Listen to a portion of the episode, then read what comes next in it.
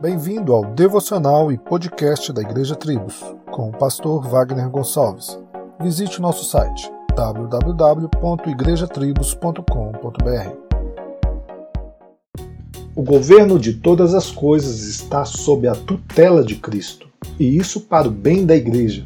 O reino de poder é subserviente ao reino da graça, dando lugar ao reino da glória, não o contrário. Isso significa que a história do reino que estamos contando não é a história de Cristo salvando o seu povo para que eles pudessem mudar o mundo, transformar a cultura ou reivindicar uma nação. Em vez disso, a história de Cristo governando sobre as nações do mundo para que a igreja seja edificada.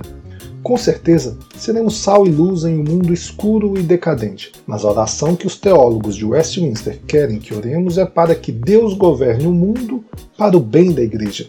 Afinal, como podemos ver no Catecismo Maior, o reino de poder não é um fim em si mesmo, mas um meio para o avanço do reino da graça e aceleração do reino da glória. Oramos então pelo sucesso do reino de poder, mas para que o reino da graça possa florescer e o reino da glória se aproxime.